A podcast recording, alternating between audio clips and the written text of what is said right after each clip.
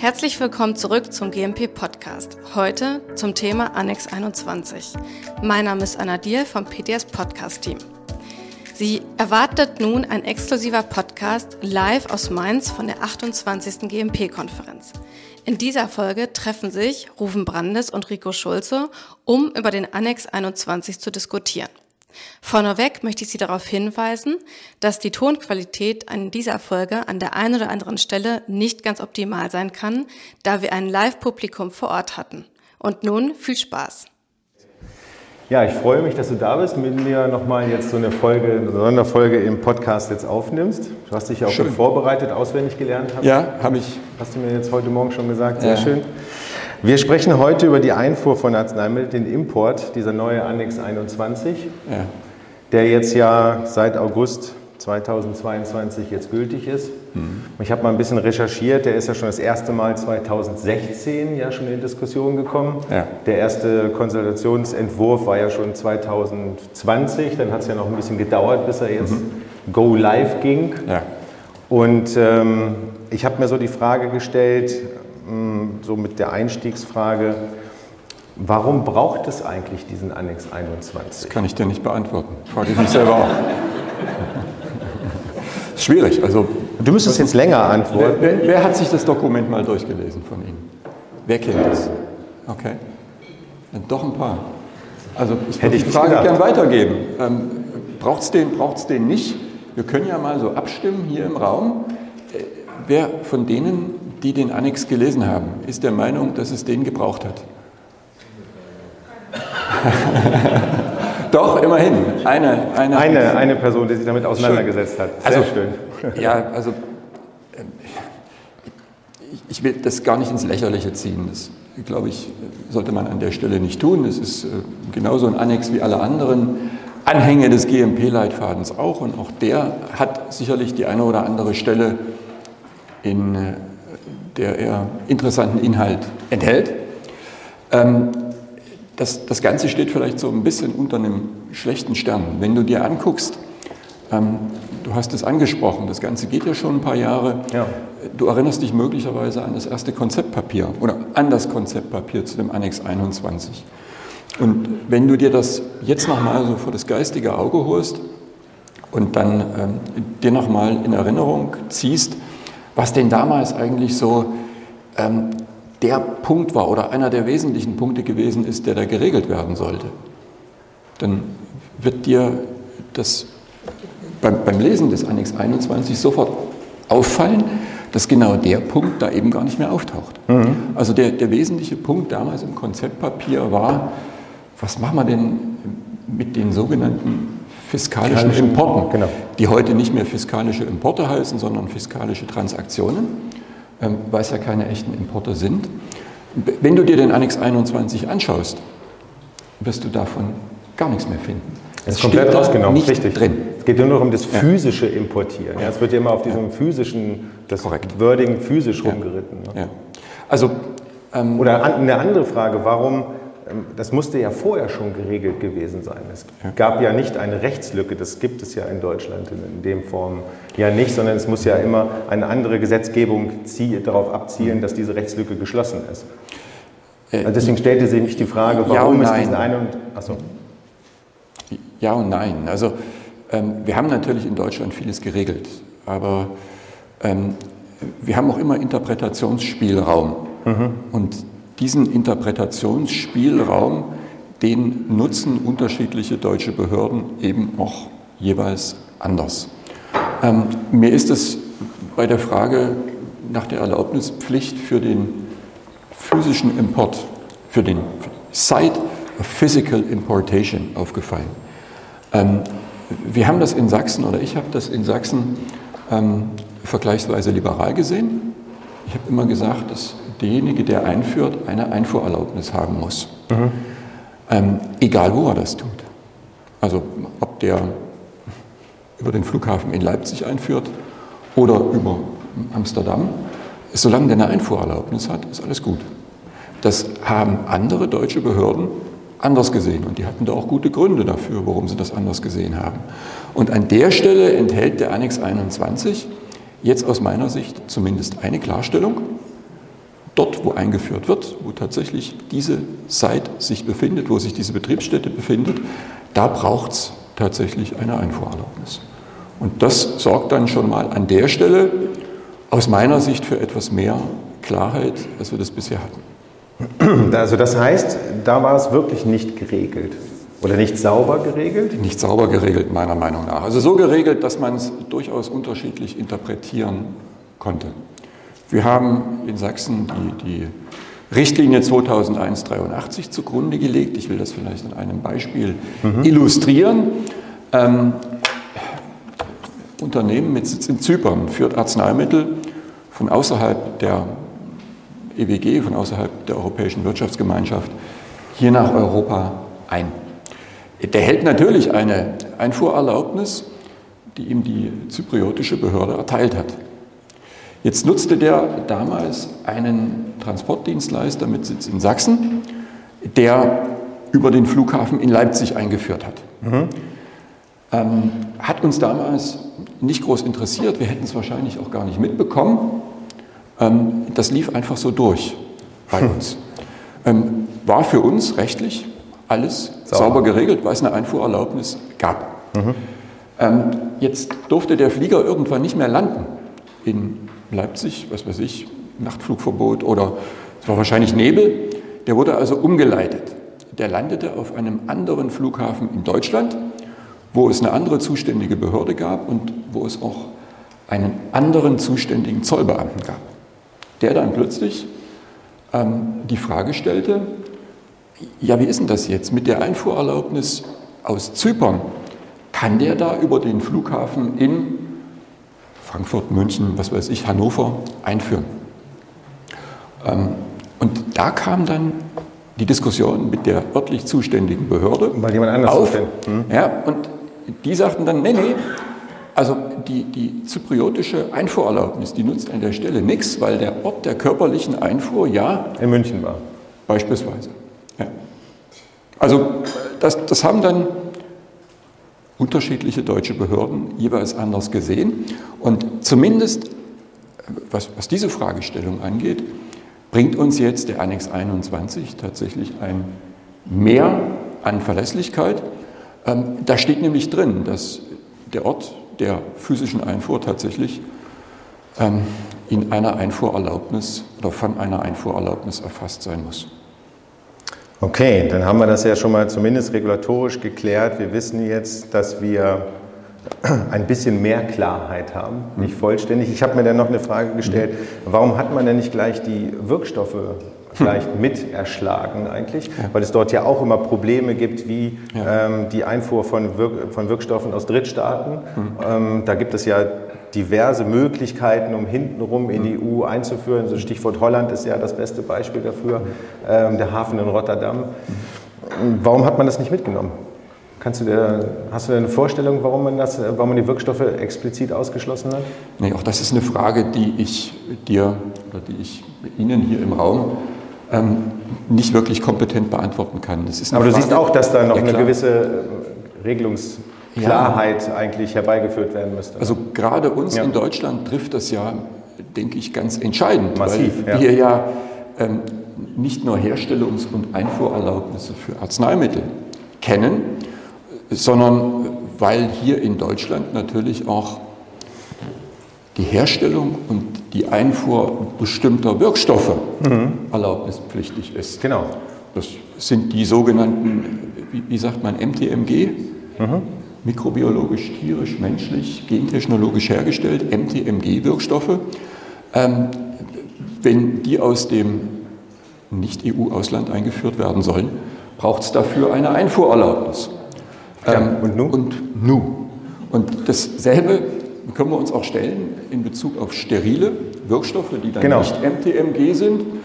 Da gibt es ja ähm, den beinahe Konsens zwischen den deutschen Überwachungsbehörden, dass die Sterilisation dieser Wirkstoffe der erste Schritt der Arzneimittelherstellung ist. Und demzufolge eigentlich auch da eine Regelung getroffen werden sollte. Wir haben das auf europäischer Ebene oder auf europäischer Ebene hat man das nicht hinbekommen, sodass es zumindest im Zusammenhang mit Wirkstoffen weiterhin ähm, bei der hoffentlich gescheiten Interpretation geltenden Rechts bleibt. Mhm. Also können wir es nicht abschließend klären. Da ist aber noch ein Stück weit Regelungsbedarf, der jetzt noch nicht geklärt ist. Ne? Schade eigentlich, aber gut. Ja. Also ich denke, da sollte man wirklich in die Details Also Pharmafirmen haben da wirklich Probleme mit. Ja? Also wie kriege ich meinen Wirkstoff wirklich sauber in die EU rein? Ja, ja. ja. Ich glaube, dass wir diesen. Und muss der, der Hersteller denn ja auch auditiert werden mit, ja. dem, mit dem Importverhalten? Also, das ja. ist wirklich eine, eine schwierige ja, Rechtslage. Ja. Also, zumindest wenn wir dann die unterschiedlichen Mitgliedstaaten der Europäischen Union vergleichen.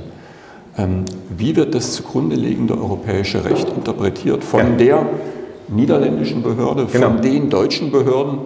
Äh, von, was weiß ich, äh, anderen zuständigen Behörden in anderen Mitgliedstaaten. Naja, aber es kann ja nicht sein, dass ich in, in, in, in, Rotterdam das da irgendwie 24 Stunden liegen lasse und ja. dann ist es auf einmal ein, ein ja. EU-Wirkstoff. Ja? Ja. Also das, das, sehe ich genauso wie du.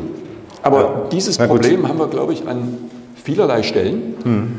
Ähm, da brauchen wir gar nicht über die Einfuhr von Wirkstoffen sprechen.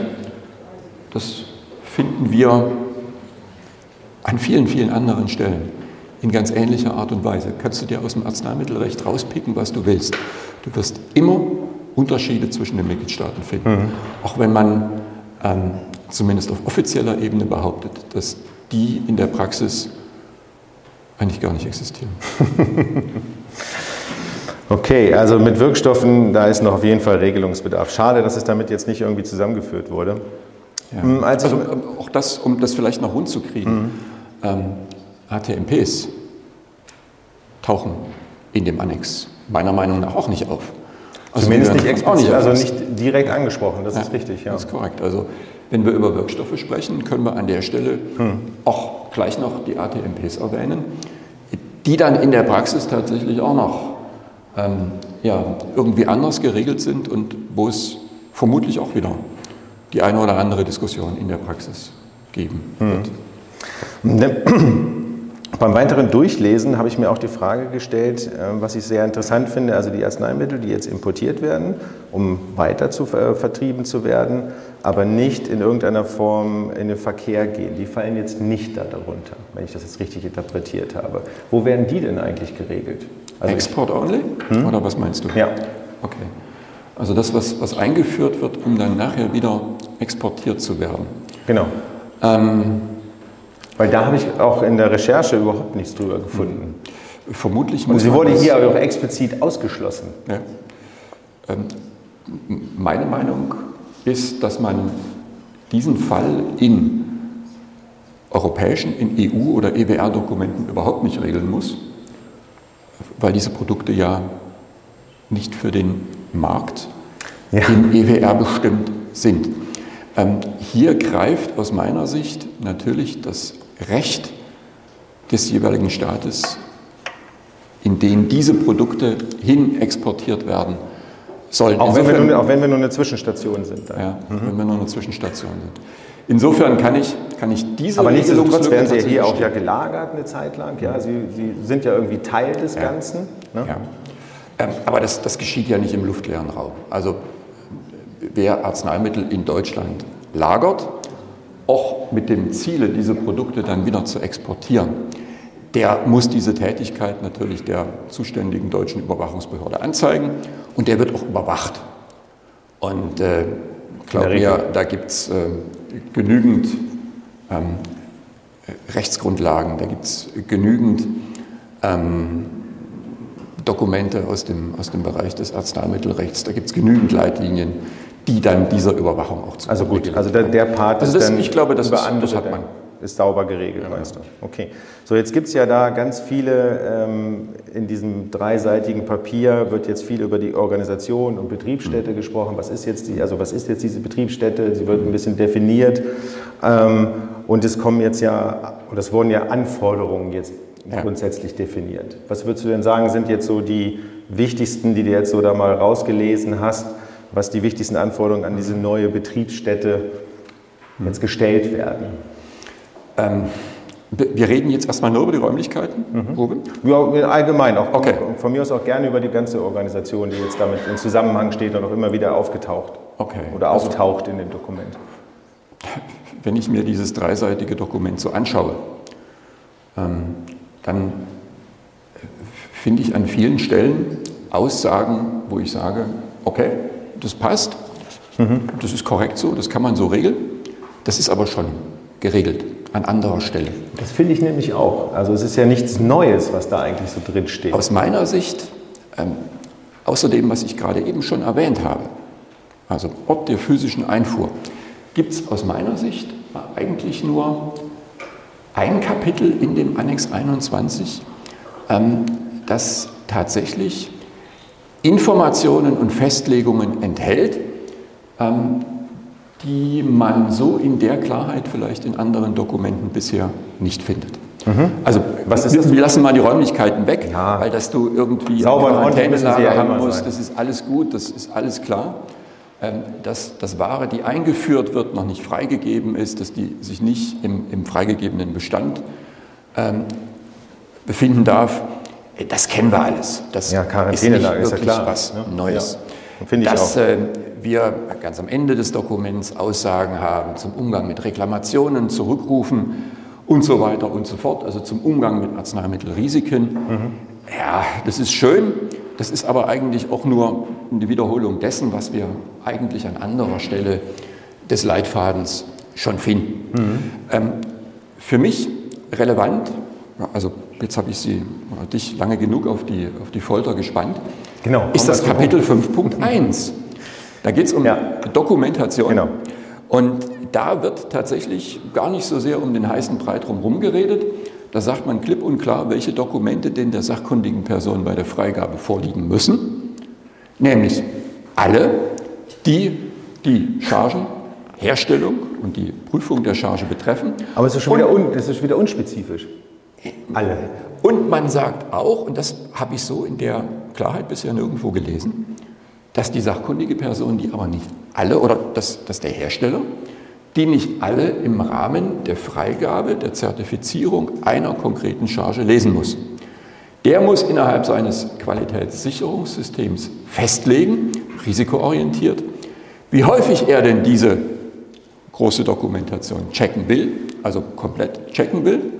Und er muss im Rahmen seines QS-Systems, seines Risikomanagementsystems an der Stelle auch festgelegt haben oder nachweisen können, warum er denn diese Festlegung so getroffen hat.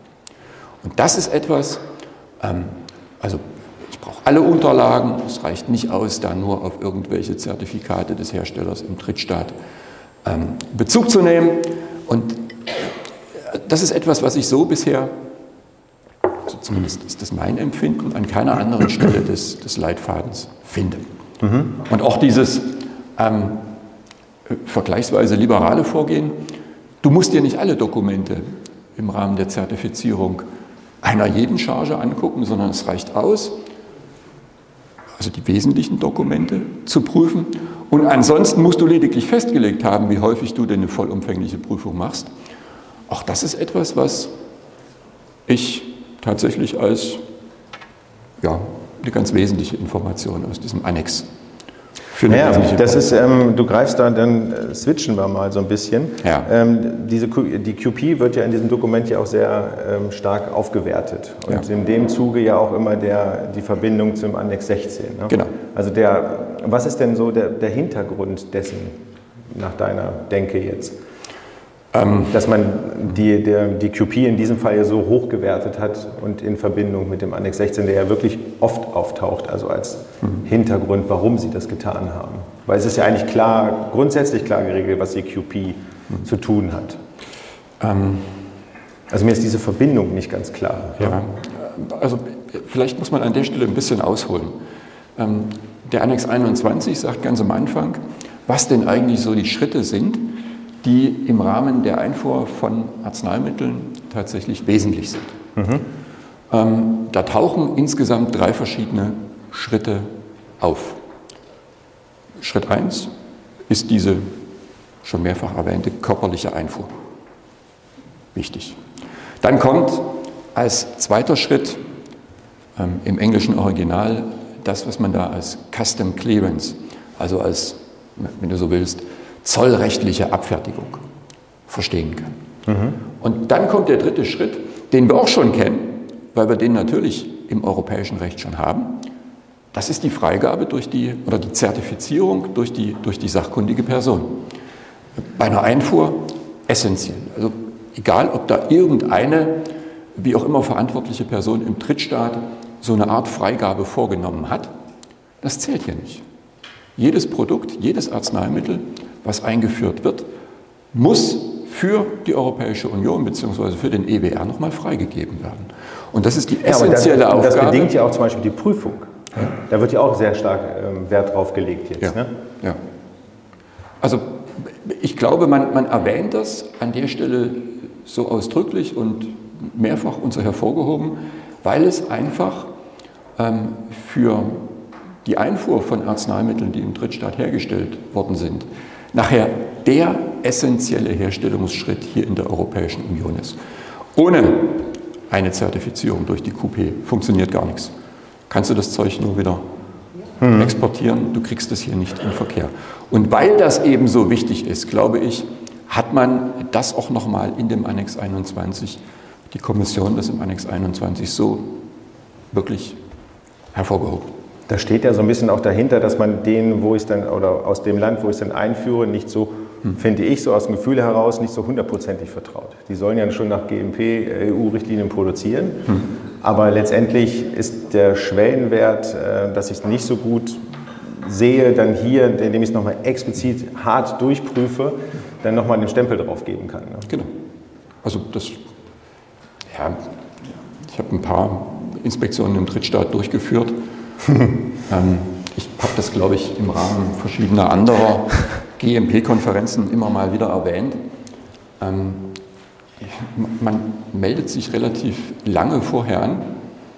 Ähm, ich weiß nicht, ob man dort wirklich ein realistisches Bild dann tatsächlich sieht oder ob man das sieht, was einem da ähm, tatsächlich gezeigt werden soll. Deswegen ist dieses grundsätzliche Misstrauen aus meiner Sicht durchaus gerechtfertigt. Ähm, das führt dann eben auch dazu, dass man der Prüfung im Drittstaat nicht vertraut. Das tut man auch bisher nicht, das hat man auch nicht getan, bevor es den Annex 21 gab. Das hat man nur in verschiedenen kleinen Ausnahmefällen getan. Grundsätzlich hat man gesagt, Prüfung muss hier nochmal wiederholt werden. Genau. Importation Testing. Und dann vielleicht noch ein weiterer Punkt, der jetzt im Annex 21 neu dazugekommen ist. Ähm, in dem Product Quality Review, den ähm, am Jahresende oder einmal im Jahr in regelmäßigen Abständen jetzt derjenige durchführen soll, der ähm, die sachkundige Person, die, die zertifiziert, beschäftigt. Da steht dann mittlerweile auch drin, dass man doch abgleichen soll, was denn in diesen Certificates of Analysis des Herstellers aus dem Drittstaat steht und was ich genau. selbst beim Einfuhrtesting festgestellt habe. Und das soll ich miteinander vergleichen im Rahmen des PQR. Und wenn ich dort irgendwelche Abweichungen feststelle, irgendwelche Trends feststelle, dann soll ich mich als derjenige, der den PQR hier erstellt, auch auf die Suche machen, warum ist denn das so? Woran liegt das? Und was muss ich möglicherweise tun, um das zukünftig ja, zu verhindern, auszuschließen oder zu minimieren. Mhm. Aber dann hat die QP ja, das habe ich nämlich auch gelesen oder daraus rausinterpretiert, ja doch relativ viel auch damit zu tun jetzt. Also sie hat ja jetzt doch ein, ein, gegenüber vorher, was sie dann in der Zeit da getätigt hat, jetzt noch, einen zusätzlichen, noch ein zusätzliches Aufgabenfeld jetzt noch bekommen. So habe ich das für mich interpretiert. Deswegen habe ich mir auch die Frage gestellt, es gibt ja da äh, in dem einen ähm, Paragraphen ja auch die Möglichkeit, zwei unterschiedliche QPs zu haben. Also der, der für die Freigabe zuständig muss nicht grundsätzlich die Grundsatz-QP sein und so weiter. Aber das haben wir, glaube ich, auch heute schon. Ja? Also das ist nichts, was wirklich neu ist. Wir haben natürlich eine ganze Reihe von Unternehmen, die nicht nur eine sachkundige Person beschäftigen, sondern mehrere unterschiedliche sachkundige Personen. Wobei er auch nicht physisch da unbedingt in der Site sitzen muss. Ne? Das hatte ich ja dann auch nochmal daraus gelesen. Ja. Er kann ja auch in einem anderen EU-Staat sitzen ja. Ja? und dann die Aufgaben durchführen, die du jetzt gerade äh, gesagt hast, nämlich die beiden PQRs miteinander zu ver vergleichen oder die beiden Analyst-Daten. Da stelle ich mir dann schon etwas schwierig vor. Vielen Dank, dass Sie teilgenommen haben an dem ersten Teil, den wir jetzt hier beenden werden. Und ich freue mich, Sie wieder begrüßen zu dürfen, wenn Sie im zweiten Teil dann ab nächste Woche wieder Lust dazu haben.